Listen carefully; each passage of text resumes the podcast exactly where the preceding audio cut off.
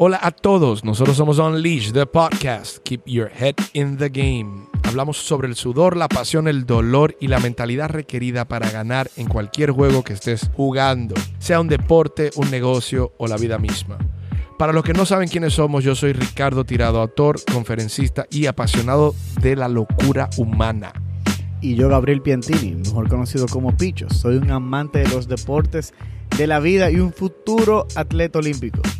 Esta es la primera temporada de Unleash, o sea que vamos a tener unos cuantos episodios donde hablaremos de la mentalidad requerida para jugar en el deporte como en la vida. Vamos a tener invitados y tú tendrás herramientas hábitos y lecciones aprendidas en cada uno de los episodios que te vamos a compartir. Vamos a hablar con personas de todos los caminos de la vida y tendrás información estratégica para ponerla en uso. Si quieres y si no lo quieres usar, no pasa nada. Solo disfruta. Y aquí entonces eh, puedes encontrarnos en globalunleash.com e inscribirte ahí para que no te pierdas ningún tipo de episodio. Y síguenos en las redes, en Instagram, en Global Unleash. Ahora, esta persona que vamos a hablar en el día de hoy se llama Víctor Richard, mejor conocido como el pastor, pero eso se va a quedar, no, hoy te digo que se llama el pastor, pero no lo vas a poder conocer con, bajo esa faceta.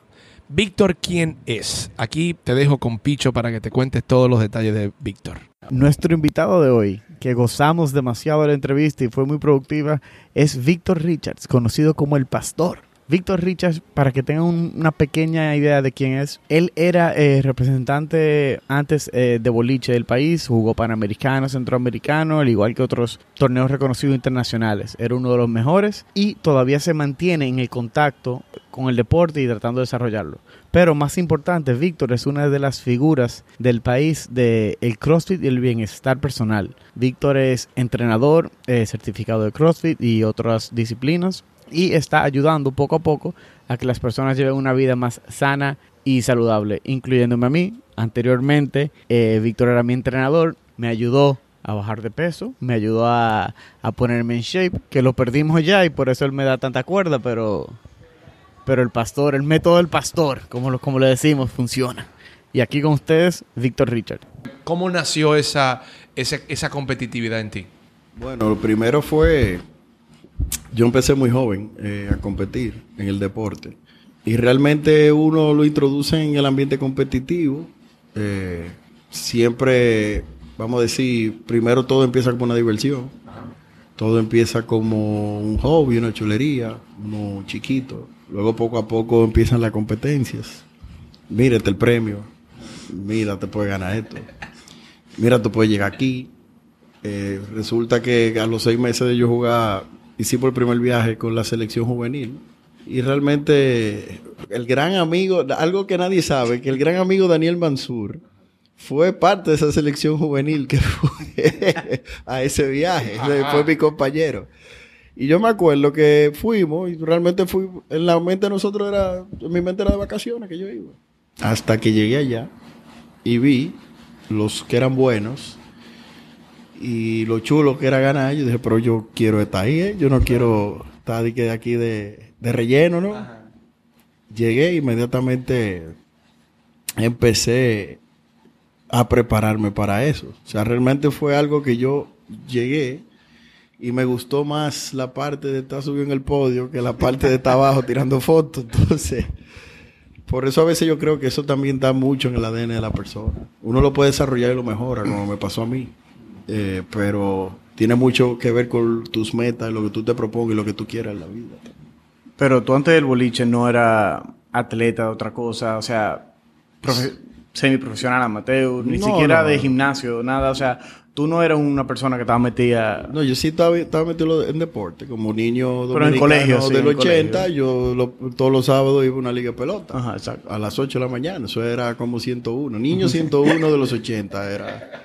Y al sábado jugar la liga en la pelota. Y eso, desde ahí empezamos. Sí, yo practicaba el deporte. Inclusive yo dejé la pelota por el boliche. Con ¿Y quién te llevó el boliche? Mi papá, que jugaba anteriormente cuando estaba en Naco. Ok, y ahora una pregunta, porque ahora nosotros vemos lo del... Ahora que acaban de pasar los Panamericanos. Yo estaba viendo de que República Dominicana no vamos a decir que mejoró muchísimo, pero sí hubo una mejora. Y sí estamos viendo un desarrollo de los deportistas dominicanos. Pero más que los deportistas dominicanos, nosotros estamos viendo un desarrollo a nivel eh, no físico tampoco. O sea, un desarrollo estructural, pero de arriba, que viene dedicándose más a desarrollar el atleta completo, no, no solamente a desarrollar la, los atributos físicos, vamos a decir, el atleta. Ahí va. ¿Tú crees que ahora es más fácil desarrollarse como atleta o por la competencia que hay es más difícil? Yo entiendo que es diferente. Eh, me explico. Eh, en todos los deportes pasa lo mismo. Tú hace 50 años te- te- tenía una manera de hacer deporte y había una creencia y eso era lo que se seguía y todo el mundo competía en igualdad de condiciones. Ahora mismo todo hay diferentes técnicas, hay más ciencia. El deporte ha evolucionado tanto física como mentalmente. Hay más, eh, la gente se ocupa más de lo mental, la gente se ocupa también más de lo físico, eh, diferentes tipos de entrenamiento. Hay mejora en los equipos también, en la tecnología, pero lo que igual no es ventaja. O sea, todos los atletas, la mayoría de los atletas tienen exposición a eso. Sí hay una diferencia entre el atleta del 2018, del 2019, al atleta del 95 Claro.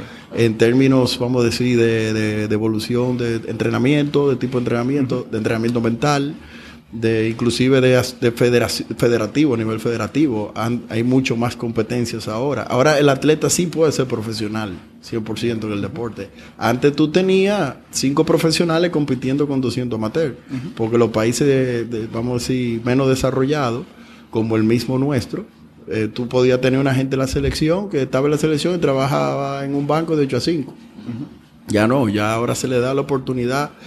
Ya la gente puede elegir ser atleta como carrera en cualquier país. Si tiene talento, va a encontrar un nicho, sea fuera o en el mismo país donde competir. Y un deporte como el boliche, que la tendencia va cambiando, pero históricamente no, el atleta no es que tenía que estar en forma físicamente para competir. Por ende, la técnica y el lado mental influía mucho. Sí y no. Y es una discusión que yo siempre tengo. Y te la digo por la sencilla razón de que yo siempre estuve en buena forma física.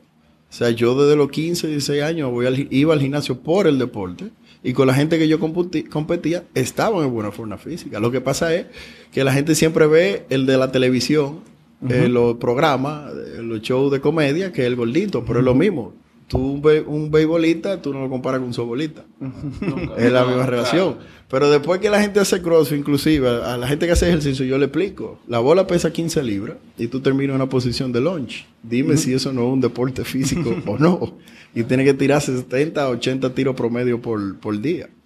Eh, pero sí, antes se le daba mucho menos eh, eh, atención a lo físico, mucho menos, te lo digo por la experiencia, que a lo mental. Ahora ha ido creciendo las dos cosas, porque yo realmente empecé al revés, yo empecé a darle más forma, más atención a lo físico que a lo mental, y eso en algún, ni- algún punto de mi carrera me llegó a, a, como que dice, agarrar, que tuve que mejorar lo mental para poder llegar a donde pude llegar.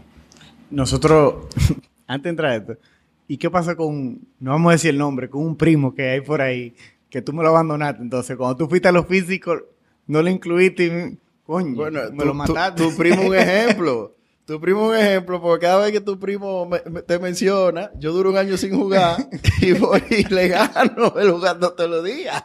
Es un ejemplo de que los físicos no se abandonan. Y es la- también la, la práctica y la repetición. Porque, ¿qué tanto tú practicabas, para ponerlo así? ¿Qué, tanto tú, ¿Qué tantas horas tú le metías de práctica? Yo tenía mi rutina de lunes a viernes. O decir de lunes a lunes. Yo eh, todos los días iba, me levantaba, iba, al eh, iba a la universidad. De la universidad me iba para el body show de día 12. Comía, iba a la bolera de 2 a 4. Me iba para la universidad otra vez. Every day. ¿Y tú en la bolera, tú estabas con un entrenador o era tú solo? No, nosotros ten- te- tuvimos el lujo, que todavía tenemos a media, pero tuvimos el lujo de tener fijo aquí a Craig Woodhouse, que era eh, top 3 de entrenador a nivel mundial. La Oh, wow. Federación de Boliche lo contrató y él vivía aquí. Ok. ¿Y qué ha pasado con el boliche después de ahí?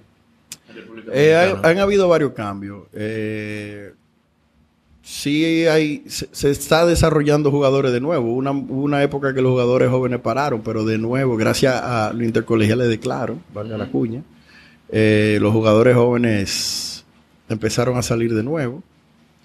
Eh, y se ha desarrollado, se está desarrollando otra vez una base joven. Inclusive ahora mismo hay, se está haciendo el Panamericano Juvenil eh, de boliche esta semana aquí en Santo ¿Aquí? Domingo. Sí, aquí lo están celebrando. Y hay un buen equipo dominicano. Eh, hay menos patrocinio. Eso, eso, eso ha influido en el sentido de que entonces hay menos exposición fuera y no se puede viajar. Yo, por ejemplo, hacía un promedio de 7, 8 viajes al año. Si yo no me mantenía en competencia con esa gente, no es verdad que yo jugando aquí una liga iba a ganarle. No, y el boliche no es un deporte barato. No, no es barato ni, ni viajar con, con el equipo boliche barato tampoco. Eso es mínimo dos bultos de 45 libras cada uno sin llevar la ropa que tú tienes que, Wow. que tener. Y una pregunta. Así, ¿tú no te interesa volver a ese mundo? Lo que pasa es que yo estoy en una etapa, por lo que vamos otra vez al principio, el nivel de competitividad.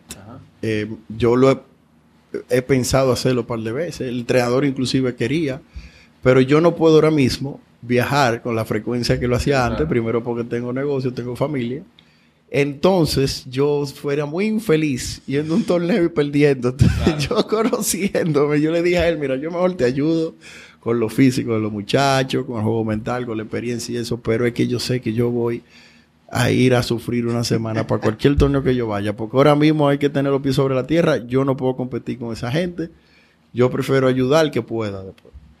Y una pregunta.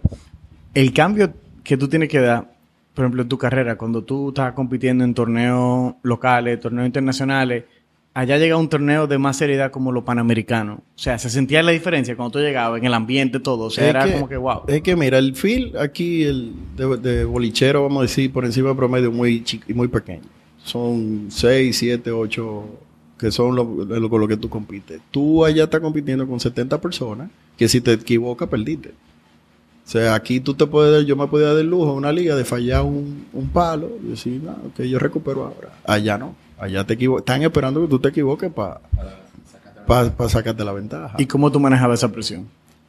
No, mi hermano, usted de verdad. Mira, yo tengo un par de, de anécdotas de que la gente me dice, es- me hacía esa pregunta y yo realmente lo único que recuerdo de los momentos de, de presión que tuve en los panamericanos tuve uno. Nosotros ganamos por un palo, le ganamos a Puerto Rico. Y en el último frame tuvimos Rolando Antonio y yo, eran pareja, que tirar el try en todos los tiros para poder ganar. Y lo hicimos, ganamos por un palo. Ya se había acabado, ellos habían acabado, estaba la bolera entera vacía, nada más esperando a nosotros. Ya tú mí nada. Y yo no recuerdo absolutamente nada de ese momento. Nada. Tú estabas No. concentrado solamente en el Yo juego. no recuerdo nada. Tú me preguntas a mí que yo pensé, que yo, que vi, que yo, y yo no me acuerdo de absolutamente nada. Yo nada más veía la cancha y que yo sabía que tenía que hacerlo sí o sí, pero yo tiraba primero. Yo decía, bueno, si me equivoco yo, ya no hay ni chance.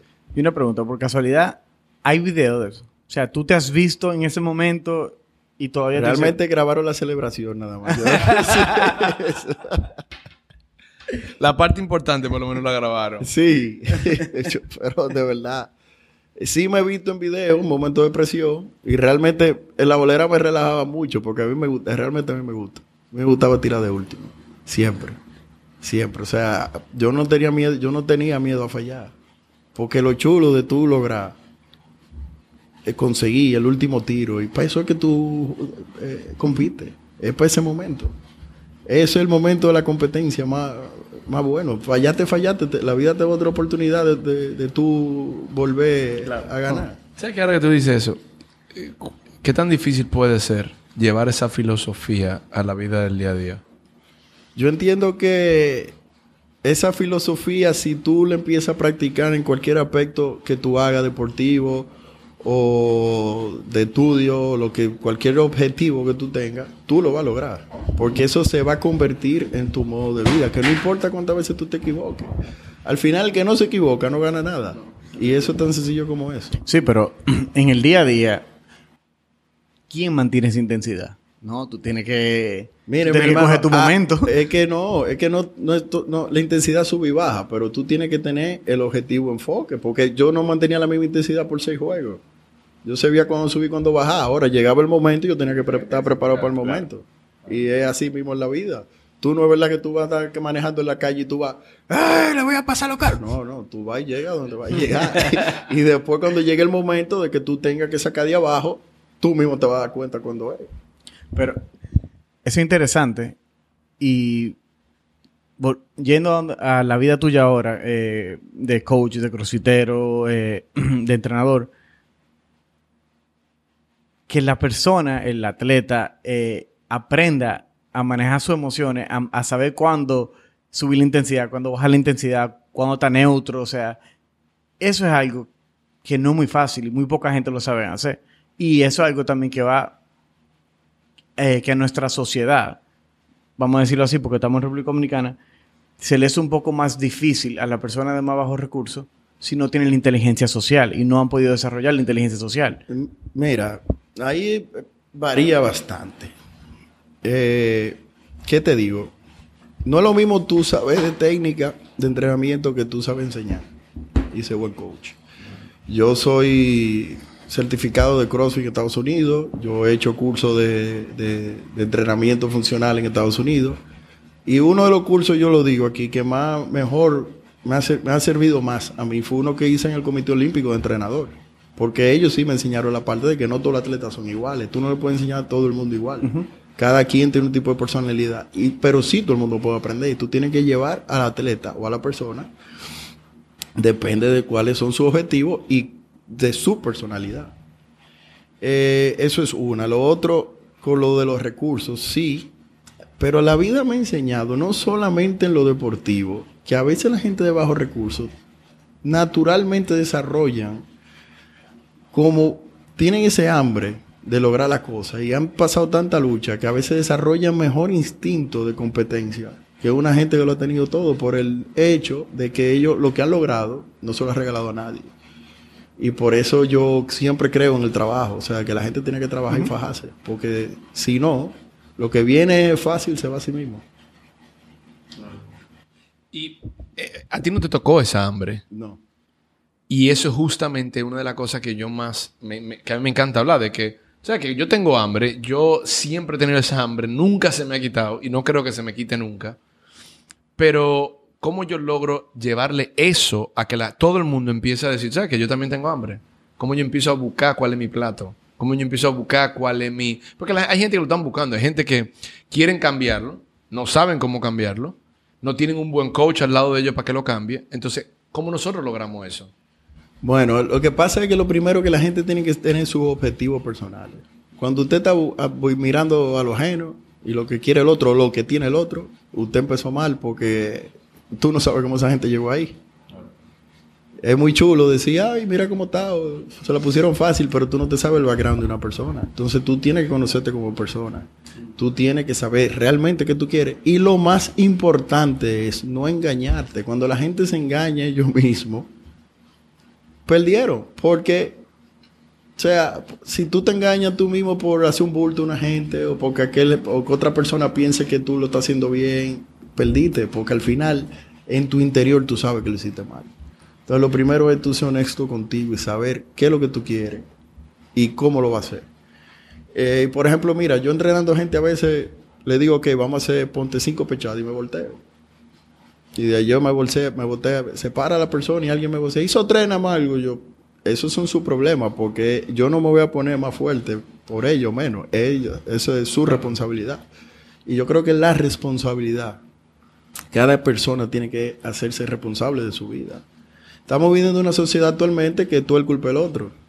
O del gobierno, o del vecino, o de la mujer, o de los hijos, de y nadie toma responsabilidad de su vida de que, ok, yo puedo lograr esto, pero cada quien tiene que ser responsable.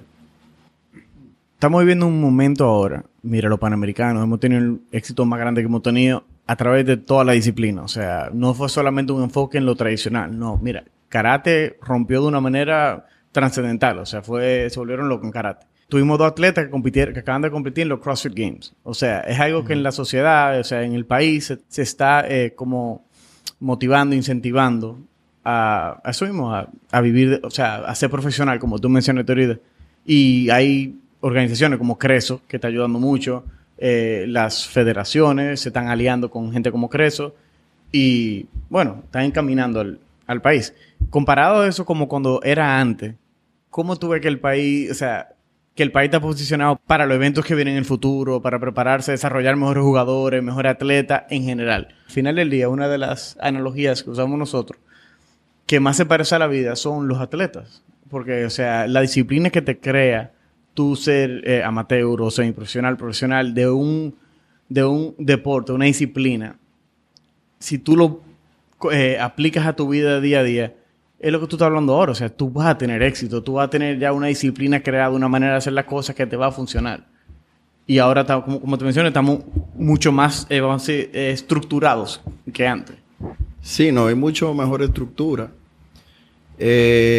Hay algo que está ocurriendo aquí que es muy bueno y es que las empresas privadas, porque eso es un, un plan de una, vamos a decir, de un grupo de, de empresas privadas, eh, están invirtiendo en los atletas, lo cual es muy bueno porque hay un doliente con una planificación de por medio. Tenemos el mismo caso con la selección de basquetbol, que el grupo Nahri la tomó y los resultados se vieron. Y como pasó con la de voleibol también, obvio. La de voleibol no, no sucedió ahora, son años. Lamentablemente todavía nosotros en ese sentido estamos en pañales en términos estatales. Porque si tú te fijas, los atletas que están fuera de esos programas, porque lamentablemente uno no le puede más pedir más a un grupo económico X, ¿verdad? Pues son empresas privadas, tienen cierto presupuesto.